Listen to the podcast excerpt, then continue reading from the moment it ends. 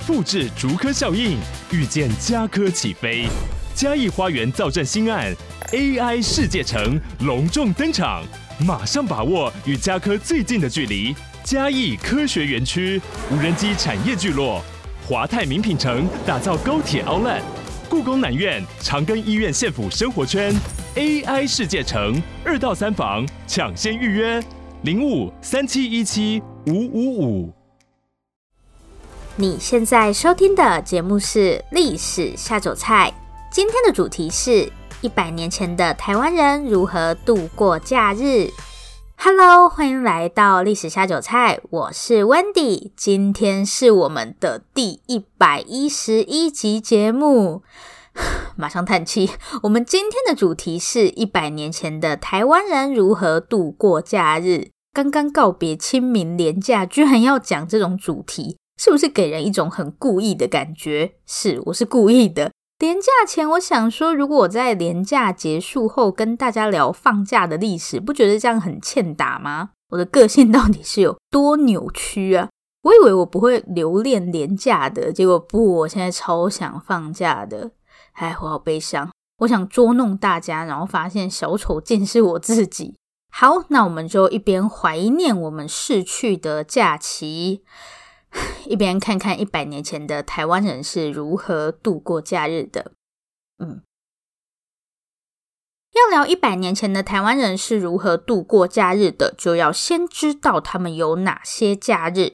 我们现在的假日可以分成两种，一种是平常的周末，就礼拜六跟礼拜天这样；还有另外一种是特别的节日，比方说我们刚刚过完的儿童节啊、清明节这些。那一百年前的台湾人有哪些假日呢？严格来说，他们只有第二种。以前的台湾人不像我们现在有周休二日什么的。我一直觉得周休二日是一件很理所当然的事，但其实台湾超晚才开始实施周休二日。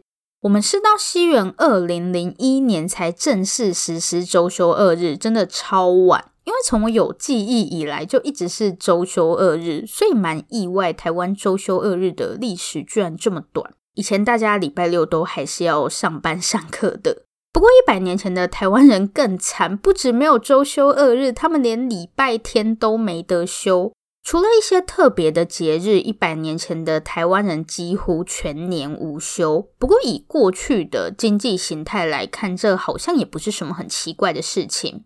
一百年前，大部分的台湾人都务农，就是种田这样，所以也不可能放着田不管，跑去休假什么的。万一你休假的时候突然来个寒流或是暴雨，农作物就全部死光光，到时候真的是可以一直放假了，直接失业喝西北风。可能因为平常没办法放假，所以遇到一些特殊节日，像什么过年啊、清明节，他们就会整个大解放，玩到发疯。好了，应该不会有人在清明节玩到发疯。现在常常可以听到有人在抱怨说，越来越没有过节气氛，过年没有年味啊什么的。之所以会有过节气氛，是因为大家会办很多活动嘛，办一大堆庆典或是拜拜之类的。可是就我自己而言，我真的觉得办活动很累。放假我就是想要废，想要变成一滩烂泥这样。反正想玩随时都可以玩，也没有一定要挑过节的时候玩。不过，对于以前的人来说，这些特殊节日就是他们可以疯狂玩乐、大吃大喝的时间，所以他们绝对不会像我这样嫌麻烦，只想躺在床上。所以我是假太多了，是不是？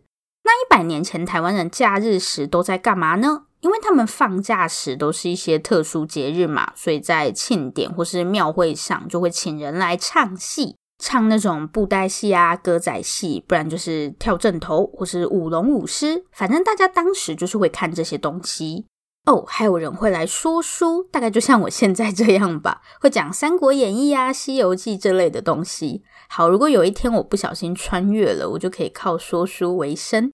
所以以前大家过节一定会聚在一起，不是什么一家人聚在一起这种，是整个村落的人都会聚在一起。这样气氛自然就很热闹。可是后面当广播电视甚至是手机开始出现，谁还会整天窝在外面？大家都躲在自己家里划手机。我又不可能叫舞龙舞狮之舞给我一个人看，除非你很有钱啦。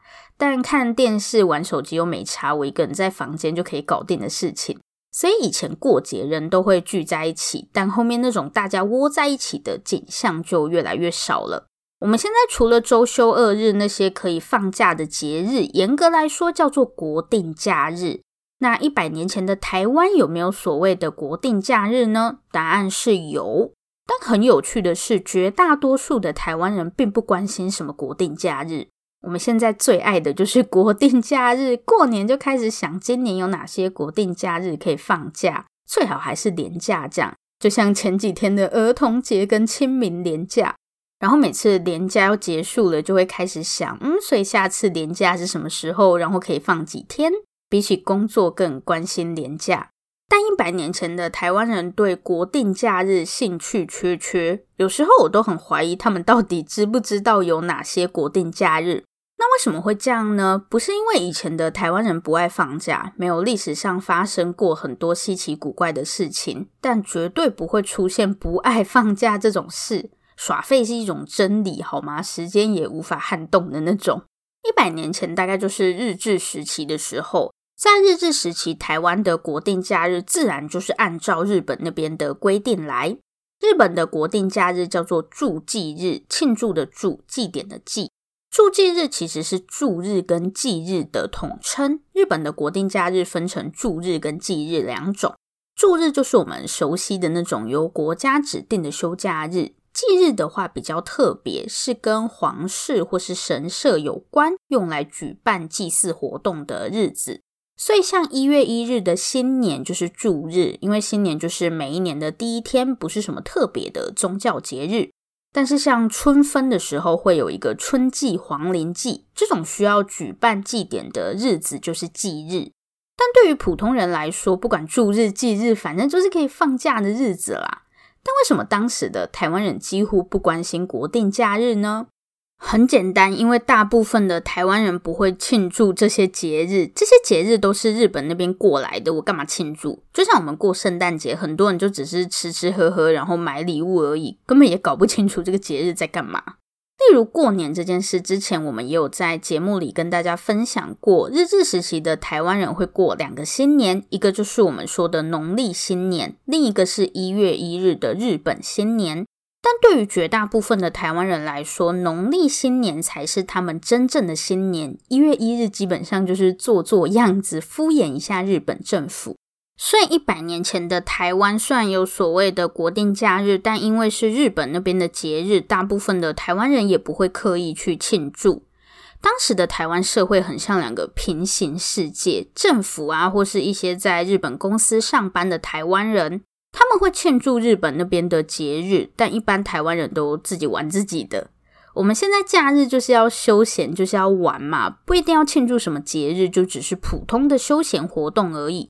这件事在今天看起来很自然，但其实以前的人真的很少在玩。好，那下个部分呢，我们就来看看玩的历史。为什么以前大家都不玩的？然后玩这件事又是从什么时候开始普及的？我们就马上进入下一个部分。如果大家有在记账的话，除了吃啊、交通这些费用，通常都还会有一笔娱乐费，就是用来玩的花费啦。花多花少先不管，但一般大家都会有这个费用。对于现代人来说，玩就跟吃饭一样自然，是必要的支出。可是如果我们打开一百年前台湾人的家计簿，你不会看到任何娱乐费。大家没有什么休闲活动的原因，除了我刚刚说的经济形态不一样，要配合那个务农的时间嘛，所以也没有什么固定的假日，顶多就趁过节的时候玩一玩这样。另一个更现实的原因，就是因为没钱。以前光是吃就会吃掉收入很大一部分。另外，你总是要准备一笔钱用来看医生。那时候没有健保，看医生很贵，药也很贵。如果你不想死翘翘的话，最好是留些钱以备不时之需。还有各种节日的时候，你也会花很多钱，所以这样下来，你根本不可能有其他的闲钱去外面玩，或是做什么其他的休闲活动。而且交通也是一个大问题，要种田，所以时间跟钱都很难配合。看来想玩还要有钱又有闲，偏偏一百年前的台湾人大部分都没钱也不闲。那到底有没有人会到处玩？当有啊，有钱又有闲，就可以到处玩啦。所以什么样的人会有休闲活动？就贵族嘛，那些有钱又不用上班的人，玩是贵族的特权。如果我们要讲玩的历史，就要先从贵族开始。贵族就是标准有钱又有闲的生物。大家试着幻想一下，做做白日梦也很好嘛，有梦最美。有一天你在东区有十条街，如果在东区有十条街，感觉应该光收租就挺忙的。好，反正就是财富自由，又闲闲没事。如果有一天你达到这种境界了，那你每天起床之后要做什么？玩吧，大玩特玩，对不对？所以在历史上，这些贵族们很早就开始四处玩来玩去了。从听歌剧这种静态的活动，到打猎、划船，甚至是出门旅行。大家应该都听过台湾的雾峰林家，台湾五大家族之一。西元一九二七年出生雾峰林家的林献堂，就是大家历史课本上会提到的那位。林献堂展开了为期一年的环游世界之旅，因为他觉得自己太无知了，所以要去其他国家看看，学习别人的优点。林献堂这趟旅程一共去了十六个国家，总花费超过四万元。这是什么概念呢？当时一个普通的公务员一个月的薪水大概是四十元左右，所以四万元就是一千个月。这样要赚多久？一千除以十二，按一下计算机，八三点三三三三三除不尽。好，八十三年就是一辈子都赚不到的钱，都不知道能不能活到八十三岁。虽然一百年前在台湾，除了林献堂这类超级有钱人，大家几乎没什么娱乐活动。但在西方国家，大家已经开始大玩特玩了。就算是普通的工人阶级，也可以出门旅行。所以休闲已经从贵族的特权变成一种全民运动。这中间到底发生了什么呢？西元十八世纪末，欧洲接连发生了两场革命，分别是工业革命与法国大革命。工业革命让许多农民离开土地，从农民变成工人。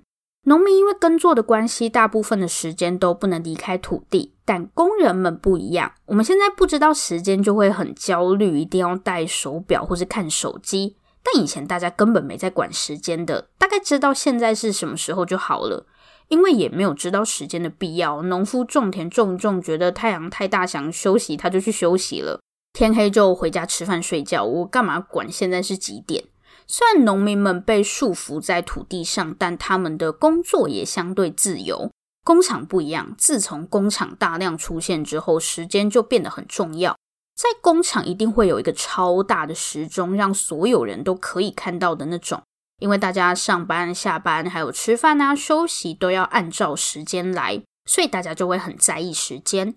好，那这些工人下班或是放假，他们要干嘛？没事做，所以现在出现了一群 放假没事做的人。那我们再来看第二个革命——法国大革命。法国大革命的重点很简单，就是贵族开始消失在历史上。原本欧洲社会的阶级是固定的，如果你手抽就是 SSR 卡，有掌握如何投胎的技能，那你就是人生胜利组，一辈子吃香喝辣。如果没有的话，很抱歉，你就当死老百姓吧。就算你再优秀、再努力也没用。法国大革命之后，人人都有机会。创办福特汽车的亨利·福特，他的出身也很普通，他们家是来自爱尔兰的移民，有一座小农庄。十五岁那一年，福特因为不想当农夫，就跑到底特律去当机械学徒，最后创办了福特汽车。工业革命除了制造出一群放假没事做的人，更重要的是大量生产。以前看一些资料都会看到贵族们买衣服花很多钱，多买几件衣服就被说很奢侈。如果按这个标准的话，我也很奢侈，好不好？我一年可以买好几件衣服。所以原来我一直过着贵族般的生活吗？没有想太多了。在工业革命之前，要做衣服只能靠人力，所以衣服很贵。普通农民根本不会去外面买衣服，大家都是穿妈妈的爱心，自己做衣服。工业革命之后，因为可以使用机器，大量生产成为一种可能。过去只有贵族才可以使用的东西，现在因为大量生产，成本就降低了嘛，所以人人都可以享受。而且不只是衣服，这些日常生活中会用到的东西变便宜了，交通也变便宜了。以前你要么就是走路。好，走路最便宜，不用花半毛钱。但是走路是可以走多远？如果要搭交通工具的话，马车很贵，坐不起，所以没事就只能乖乖待在家里发呆。但是工业革命之后，出现了一项划时代的交通工具，我们到今天都还在使用它，可以一次载一大堆人的那种。这种划时代的交通工具就是铁路，就是火车啦。大家应该都有搭过火车吧？火车就很有工业革命的特色。工业革命之后，就是什么东西都要一次生产一大堆，连载人都是。火车一次可以载一大堆人，所以就算你不是什么超级有钱人，你也可以搭着火车去旅行。好，所以现在我们有一大群放假没事做的工人，跟一些从底层往上爬的有钱人，还有不算太贵的火车票。那现在要做什么呢？当然就是玩喽。以前玩可是贵族的特权，现在可以玩，当然要大玩特玩。问题是要去哪里玩？如果是一百年前的台湾人，他们会去哪里玩？下个部分告诉你。虽然旅游这件事在西方国家是很自然的普及，大家有钱有闲之后，休假会跑去外面玩的人就变得越来越多。但台湾的情况比较特殊。日本政府是刻意要在台湾推广旅游的，就是鼓励大家出去玩。这绝对不是因为日本政府担心台湾人压力太大，所以要大家多出去走走，也不是日本政府想发展旅游业捞钱。当时日本政府常常会鼓励台湾人去日本旅游，比方说很多学校会带学生到日本本岛旅行。为什么要鼓励台湾人去日本旅行？很简单，为了巩固日本的殖民统治。让你看看日本有多伟大、多先进，这样你就不会想造反了。某些国家，反正就是大家都知道的那个，也会以学术或是创业之类的东西为名义，招待学生啊、年轻人去其他国家玩一玩、看一看。去一趟真的是不用花什么钱，但人家之所以愿意让你免费去玩，其实就是希望你去了之后可以爱上这个国家。或是亲眼看看这个国家有多强，说白一点就是打广告啦，鼓励大家去日本旅行，台湾人就不会想造反了。那一百年前的台湾人到日本去玩，都是去哪些地方呢？一般大家都会从基隆港出发，因为日治时期台湾最重要的两个港口就是基隆港跟高雄港。当时日本政府在台湾跟日本本岛之间规划了一条内台航路。那台航路，我们在第三十九集高千穗丸沉船事件始末那一集有很详细的介绍过。那台航路是从基隆港出发的，然后会在九州的门司港上岸。上岸之后，大家通常会坐火车到熊本去，就是熊本熊的那个熊本。但是，一百年前还没有熊本熊可以看。接下来，我随便挑几个地点分享给大家，因为他们去的地方真的是有够多的。下面这些地点是参考一位台中士绅张立俊的行程。这位先生其实有出现在我们的第六十七集那一集，叫你那边还好吗？那些疫情下的日常生活。我现在对疫情已经无感了，随便我直接躺平。好，比方说他们会去看阿苏火山，然后我一定要讲一下下面这个地方。张立俊还去了宝塚，他说宝塚的繁荣令人印象深刻。看来这趟旅程确实有达成日本政府的目标，就是要让你觉得日本好棒棒。接下来他又去了皇居附近走走看看，就是日本的皇宫。他们对着皇居脱帽行礼，然后还有上野公园。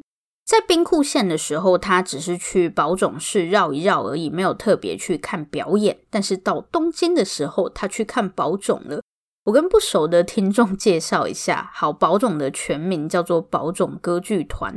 是一个位于兵库县宝塚市的歌舞剧团，他们的特色是团员全部都是女生，男性角色也是由女性来出演。然后我超级超级喜欢他们的。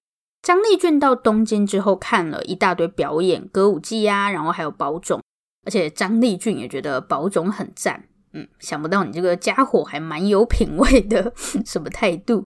虽然说这些跑去日本本岛的旅行团一路上都会有不少厂商招待，像张立俊去看宝塚就是厂商招待的，但出门就是要花一笔钱嘛。如果我真的没钱的话怎么办？没关系，日本政府很贴心，你不能来日本看，那我就把日本搬到台湾。当时他们会在台湾举办各式各样的博览会，在博览会上，你就可以看到来自日本不同地方的酷东西，反正就是要让你觉得祖国很伟大。这样，在日本政府的刻意推广下，有越来越多台湾人开始对旅游这件事产生兴趣。当时，日本总督府在台湾的官方报纸《台湾日日新报》就曾经举办过一个票选台湾旅游景点的活动，要选一个什么台湾八景。大家知道这个票选活动最后总投票数是多少吗？就是有多少人参与投票？超过三亿票。台湾什么时候有这么多人口啦？而且光台北一个地方就给我投了一亿票，大家为什么毛起来投票？我刚刚前面有说，日本政府是刻意在台湾推广旅游的。那这个台湾日日新报又有浓厚的官方色彩，所以这个活动你可以说它就是政府想办的。于是地方政府就卯足全力动员，大家都给我投票哦，投越多越好。最后就灌水成这样。而且因为大家太热情了，本来只是要选台湾八景而已，最后变成台湾八景十二胜。从八个地方暴增到二十个，这样。下面我们就来看一下这所谓的台湾八景十二胜。第一个是位于台中的八仙山，然后是屏东的鹅銮鼻哦，这个排名是不分前后的，大家不要吵架。好，第三个是花莲的太鲁阁，太鲁阁真的是红很久的景点诶。接下来是新北市的淡水，我把前面的行政区划都改成现在的，免得大家错乱。以前台北、新北、基隆跟宜兰全部都在台北厅，所以本来应该是台北的淡水，但怕大家觉得很错乱啦，我们就用现在的行政区划。第五个地方是高雄的寿山，然后还有大家很熟悉的阿里山，最后是基隆旭冈跟日月潭。什么阿里山、日月潭大家很熟了，比较陌生的应该是基隆旭冈。旭冈大概在今天旭丘山那一带，就是大沙湾的后面。现在那边已经不太算是一个旅游景点了。在旭丘山顶有一个日治时期留下来的旭丘指挥所，但现在就是已经荒废的非常可怕。不过在二零二零年的时候，基隆市文化局已经着手修复旭丘指挥所，希望完工之后可以让旭冈恢复过去台湾八景的荣光。好，那十二胜又是哪十二个地方呢？第一个是彰化的八卦山，然后是北山。我没有查到这个北山具体是指什么地方。日治时期，它是在台北厅底下，可是这个范围也蛮大的，横跨双北地区跟基隆、宜兰。如果有人知道北山在哪里，欢迎告诉我。第几个了？哦，第三个。好，第三个是桃园的角板山，耶，桃园终于有一个了。我是桃园人啦。第四个是宜兰的太平山。第五个又是宜兰，是宜兰的大理捡，在那个朝林古道那一带。接下来又是桃园，嗯，大溪，大溪豆干的大溪，大溪豆干好吃。下一个是南投的雾社，就是雾社事件的那个雾社，没错。然后第八个地方是台南的虎头皮，跟第九个新竹的五指山。接下来是高雄旗山，好，倒数啦。第十一个苗栗的狮头山，最后一个。最后一个地方是来自新北市新店区的碧潭，十二胜就是以上这十二个地方了。接下来我们还有两个特别奖，怎么突然变成颁奖典礼？这两个特别奖要颁给位于台北市中山区的圆山大饭店，是怎样？那里的菜特别好吃是吗？还是床特别好睡？不是，圆山大饭店这里以前是台湾神社，这个特别奖是要颁给台湾神社的，不是圆山大饭店。第二个特别奖呢，要颁给台湾第一高峰玉山，日治时期玉山叫做新高山。以上就是两个特别奖。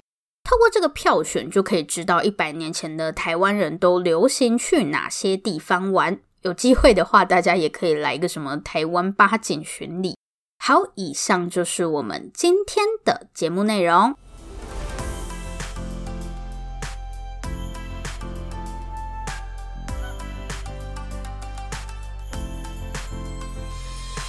今天的重点整理，所以在日治时期以前，台湾人的假日几乎没有什么休闲活动可言，甚至根本没有几天假日。放假就代表有什么特别的节庆，然后大家就忙着举办庆典什么的。但来到日治时期，在日本政府的刻意推广下，开始有越来越多台湾人会出门旅行，甚至是出国。而且这个时候，很多人可能是工厂里的工人，或是一些白领阶级，因为他们有固定的假日，放假的时候总是要找些事情做嘛。而且在火车出现以后，长距离移动不再是遥不可及的事情，大家放假的时候就可以出门走走。好，虽然连假已经过去了，但周末又快到了。听到这里，心情有没有好一点呢？完全没有。诶，好啦，这里是历史下酒菜，我是 Wendy。如果喜欢我们的节目，欢迎订阅我们。最后，最后，如果你收听完本集节目，有任何的想法，希望与我们交流，或是有任何的建议、心得，都可以留下你的评论，不要害羞，大方的留下评论。如果你真的真的很害羞，那就订阅我们吧。这里是历史下酒菜，我们下次见，拜拜。